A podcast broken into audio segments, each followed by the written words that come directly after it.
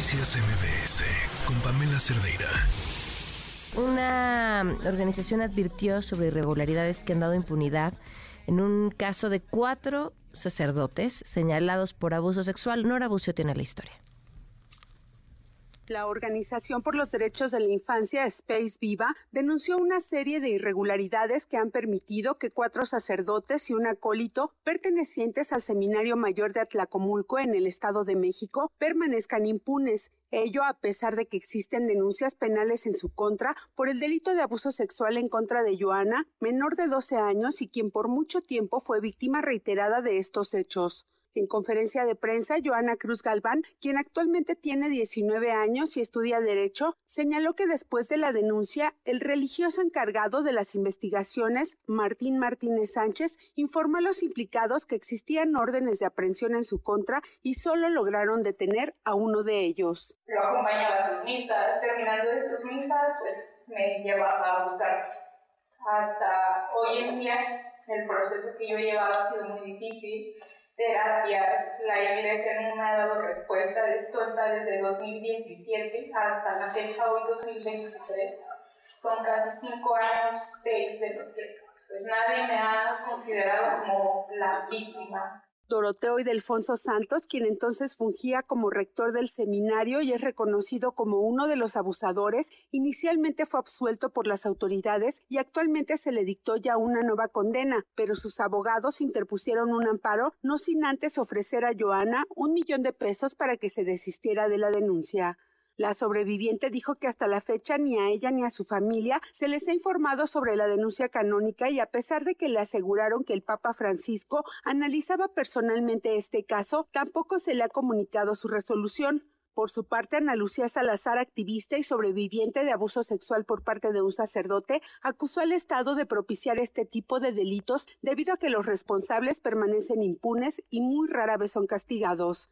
Para MBS Noticias informó Nora Bucio. Bueno, y justamente aquí está Ana Lucía Salazar. ¿Cómo estás? Hola, pues bueno, un día intenso, pero creo que fructífero poner sobre la mesa el tema de la pederastia clerical es importantísimo. Eh, toda la pederastia es importante, pero digamos que de las menos visibilizadas es la clerical. ¿Por qué? Pues porque hay un interés. Mira, somos el país número dos. México es el país número dos más católico del mundo. El primero es Brasil. El segundo es México. Entonces los casos de pederastia el Estado no los atiende. Mira, tú vas a ver primero a las autoridades recibiendo un cardenal, un sacerdote, un, al que tú me pongas que es más los empresarios, a, todos los vas a ver primero recibiendo un cardenal, un sacerdote, este, alguien encargado de, mm, de movimientos que propicia la iglesia, que a una víctima de pederastia. Eso no lo vas a ver. Tampoco tenemos donativos en organizaciones, nadie quiere cooperar con las víctimas de pederastia clerical les interesa rescatar a unos niños, pero los otros niños que son violados por los sacerdotes y monjas no les interesan. O por las propias monjas violados por sacerdotes o los propios seminaristas de seminarios menores violados por, por sacerdotes este, que los supervisan o por las monjas que violan a, a las que están también, a las chicas que están ingresando en seminarios. Son temas muy delicados, pero que hay que poner sobre la mesa, existen. Uno, uno pensaría que, que a raíz de que ciertos casos se fueron casos mediáticos, después de que no se creyeran las víctimas durante muchísimo tiempo, las cosas habrían cambiado.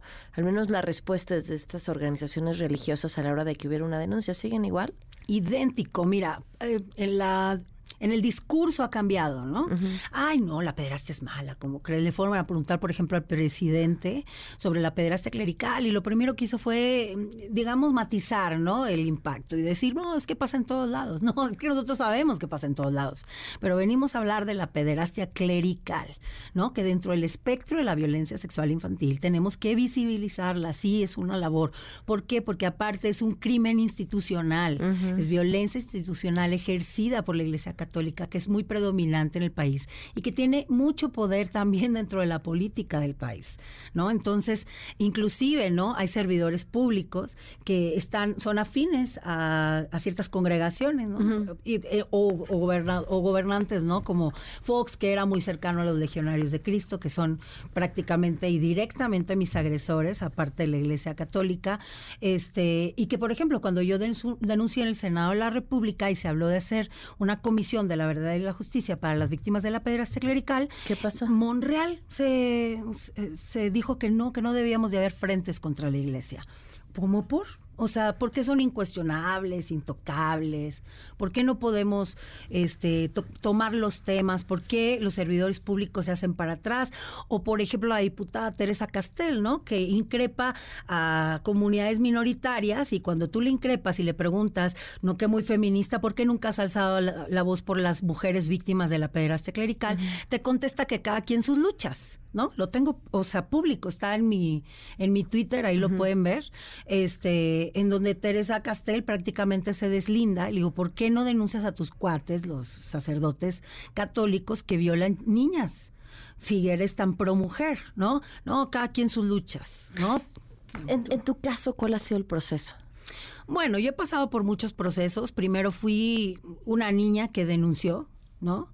Luego otras compañeras mías que yo no conocía de niña, que las conocí hasta grande, denunciaron en el 92 todo lo que me pasó a mí me pasó dentro de la escuela, para que no vayan a decir, ¿dónde estaban tus papás? Porque nunca salimos de la, de, la línea de salida, no pasamos.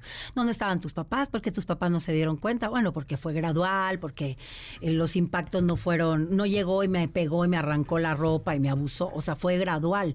Eh, para mí era imperceptible, ¿no? Mis papás pues estaban trabajando porque yo estaba en horario escolar, ¿no?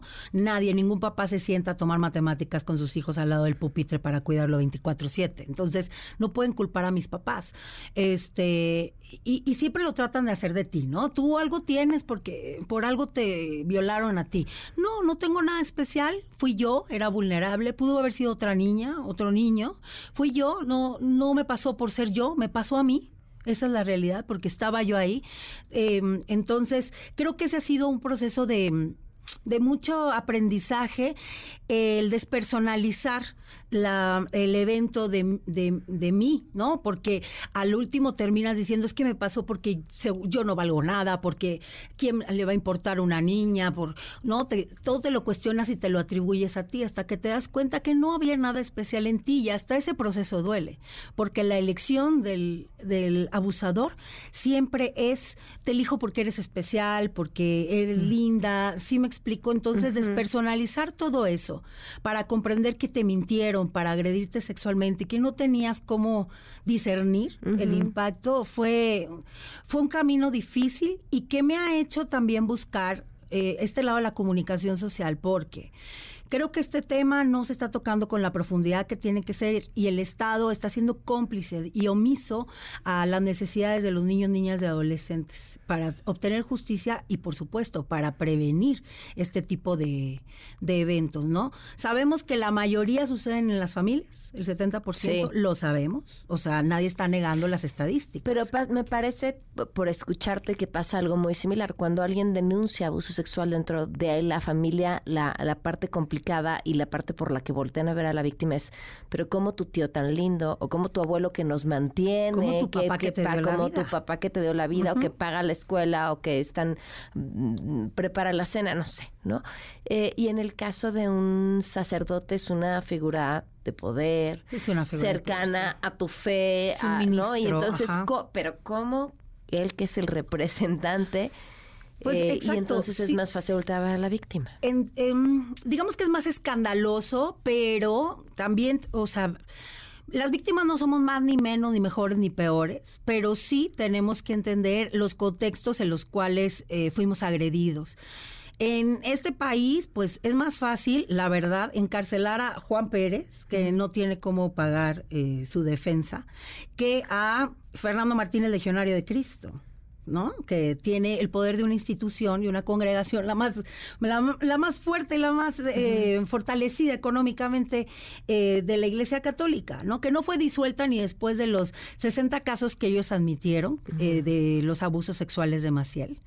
Pero nosotros sabemos que fueron más de 100. O sea, nosotros las víctimas, nosotros que hemos palpado los testimonios, sabemos que fueron más de 100. Entonces, el contexto de la pederastia clerical sí es importante abordarlo desde, desde la realidad. La realidad es que hay un protocolo de encubrimiento institucional alrededor del mundo. ¿Cómo funciona ese protocolo? El protocolo, mira, primero que todo ya te abusó y tú entonces te atreves a hablar y le dices a tu familia y tu familia, como son creyentes, por algo están cerca de la iglesia, acuden a un obispo. ¿No? Y el obispo, en lugar de denunciar, te capta y dice, vamos a denunciar dentro de la iglesia, ¿no? Entonces empiezan estas leyes inventadas, que es como denunciar con las leyes de Disney o de Harry Potter, y en base a esa Em, en, base a ese andar, te tardas dos, tres, cuatro, cinco años y así te la hacen larga para decirte que es verdad o que es mentira, lo que ellos crean. No, la iglesia juzgando a la iglesia. ¿Qué es eso? No son juez y parte, y no son órgano rector, no son impartidores de justicia y verdad. O sea, ellos tienen deudas con la infancia. Entonces, ellos no pueden ser juez y parte. Necesita haber alguien de parte del Estado que entonces esté supervisando a la institución, porque da la casualidad que hay miles de casos aquí, en España, en Bolivia, en Perú, en Chile, en Argentina, en donde tú me digas y todos funcionan igual. Hay un protocolo institucional de encubrimiento y si entonces se puede disipar un poco la denuncia, cambian al sacerdote del lugar, lo ponen en otro lugar y ahí vienen con, con más niños. Pero los ponen con más niños, lo que yo digo, les dan más poder y con más niños. Por ejemplo, Fernando Martínez, mi agresor, tenía denuncias desde 1969. Yo me lo topé en el 91. ¿Sabes cuántos niños tuvo que abusar del 69 al 91? Que yo me lo topara no fue un infortunio, un evento de mala suerte, como dice Monreal.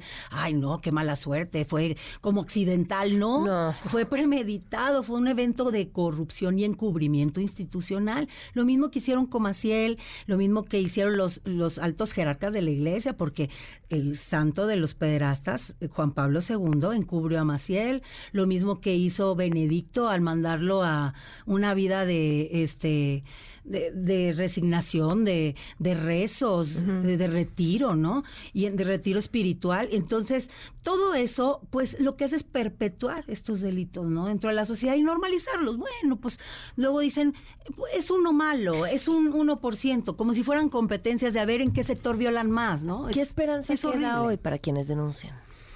Pues bueno, mira, es difícil, no me gusta dar como alas donde no hay, pero creo que la gente que tenga ganas de denunciar que fueron víctimas de la, del clero católico o de cualquier religión, porque tenemos víctimas de la luz del mundo, de los cristianos, de los judíos, de todos. Este, pues yo creo que eh, pues tenemos que armar colectividad y exigirle al Estado que ponga en regla a las instituciones religiosas. No hay un solo gobernante, ni representante de gobierno, ni servidor público que esté atendiendo el tema. Por el contrario, tienen negocios con ellos, tienen oficinas para atender asuntos de la fe, pero no te atienden a ti como víctima jamás. Y cuando tú quieres ir a poner una denuncia, pues está prescrito el delito, entonces no puedes. Ahorita ya aplica la imprescriptibilidad, yo no pude denunciar. Por ejemplo, yo tendría que denunciar al Estado mexicano. Entonces, ¿cómo es posible que no haya una brecha como en Estados Unidos de pronto hablen sí, Claro, sí, un espacio de tiempo para hacer una comisión. que puedan denunciar y tener un poco de justicia. O una reparación de los daños, allá están quebrando todas las diócesis. Claro. Pues, Ana Lucia, te, agradezco que nos hayas acompañado, que, que pongas el tema sobre la mesa. Muchísimas gracias, al contrario, y por favor, no nos suelten, denos espacio más seguido. Nadie quiere hablar de esto y está pasando, y pues somos de verdad diminutos ante el poder que puede tener el cardenal Aguiarretes, que él sabe estos casos, o Norberto Rivera, que cuántos años cayó, que su mano derecha encubrió pederastas. Es tu espacio. Muchísimas gracias. Muchas gracias. Noticias MBS con Pamela Cerdeira.